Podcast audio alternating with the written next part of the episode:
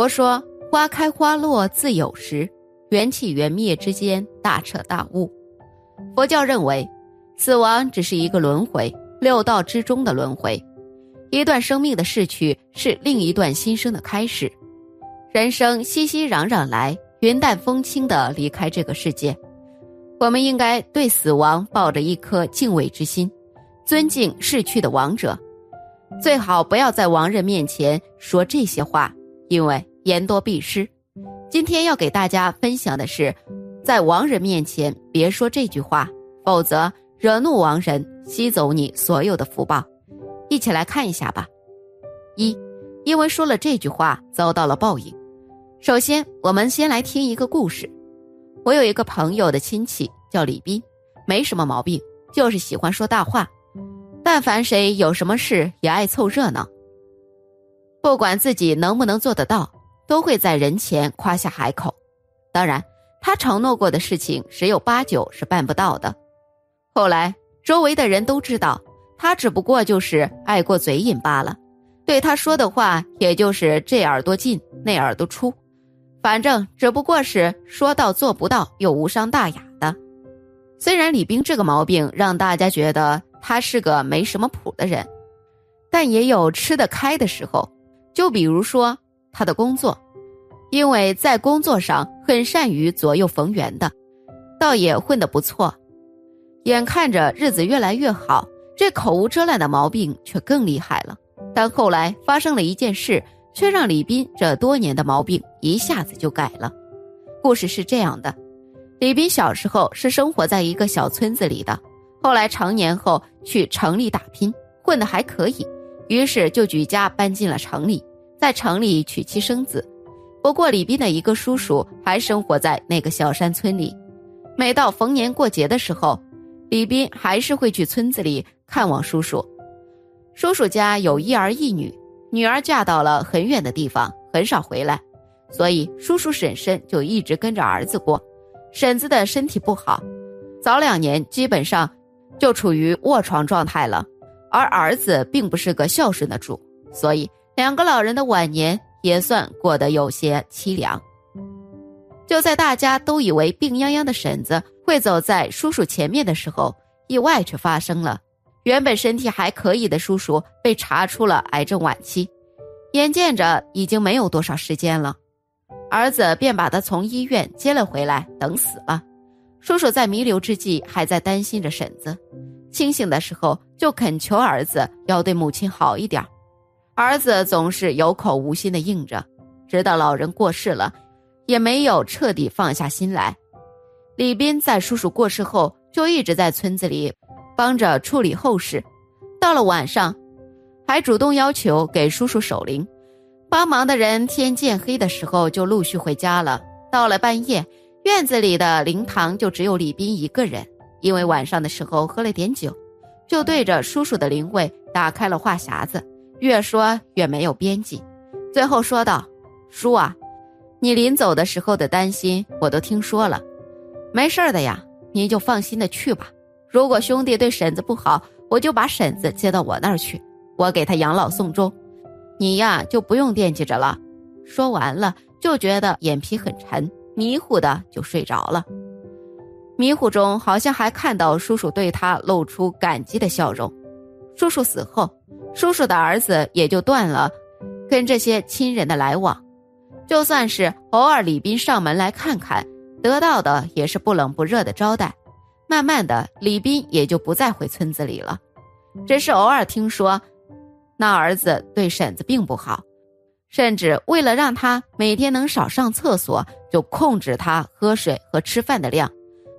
本来也想去家看看，毕竟也是亲戚，但也着实不想再看到那儿子的脸色，干脆就想，那毕竟是别人家的事儿，自己一个外人也没有必要去找不痛快。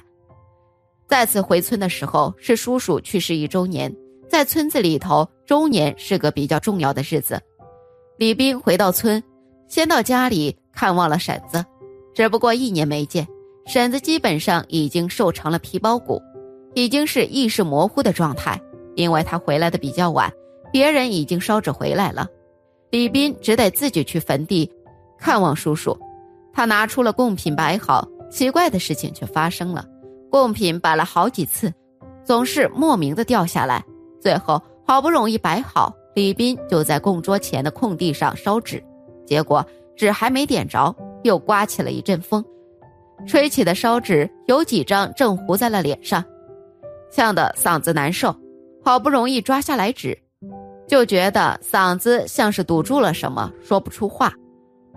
李斌对着怪异的事情开始胆怯，赶紧离开了坟地，也没再回村，而是径直去了邻村一个有名的阴阳师家里。那阴阳师给他倒了水，这下李斌才能发出声音，把刚刚的情形给阴阳师描述了一下。那阴阳师听了情况，又默默的算了算，最后说：“你这的确是碰到阴灵了，但他并不想害你，只是想惩罚你一下。”你是不是应承过什么事情却没有做到？他这一出手就是冲着你的嗓子去的。李斌想了想，叔叔生前自己虽然算不上对他好，但也是敬着，没有什么得罪的地方呀。至于应承，这时李斌一下子就想起了他在叔叔葬礼上说的话，莫不是为了婶子的事儿？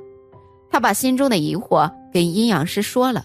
阴阳师断定应该是这事儿了，于是让李斌把他带到了叔叔的坟前，做了些超度的法事，嘴里还说道：“到该去的地方去吧。他虽有不对，也受到了处罚，各有各命。自家尚且如此，何必再迁怒于别人？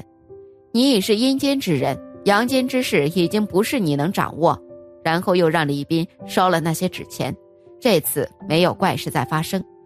阴阳师告诉他，就是因为他的随口应承，致使叔叔的灵魂在阴间留下牵挂，你却又没有做到，他也是一气之下为之的。现在已经没事了，最重要的是不要再乱应承，尤其是不要在灵前应承。那事后，李斌就会经常的回村子帮着照顾婶子，只不过嗓子说话还是有点沙哑，所以他就尽量的少说话。没有几个月的时间，婶子也去世了。李斌又给婶子守了一夜的灵，却是什么也没说。半夜睡着了，等醒来的时候，发现原本沙哑的嗓子竟然好了。从那以后，李斌就开始管住嘴，人也靠谱多了。世界之大，无奇不有。因为自己口无遮拦，没什么顾忌，什么都在坟前说，就是因为这一点遭到了报应。风水大师就总结了如下劝告世人参加葬礼时不要说的话，不然报应很快就会到来。我们具体来看：二，参加葬礼千万别说这些话。一，不评价逝者的功过。古人云：“功过是非，盖棺定论。”但是从风水学的角度讲，千万不要在逝者的葬礼上评价逝者的功过。葬礼上逝者最大，气场也最足。若稍有失言，触犯了逝者的禁忌，充斥在葬礼上的怨气和晦气就会朝你而来，这对你的运势有很大损害，会有气虚体弱、霉运连连的后果。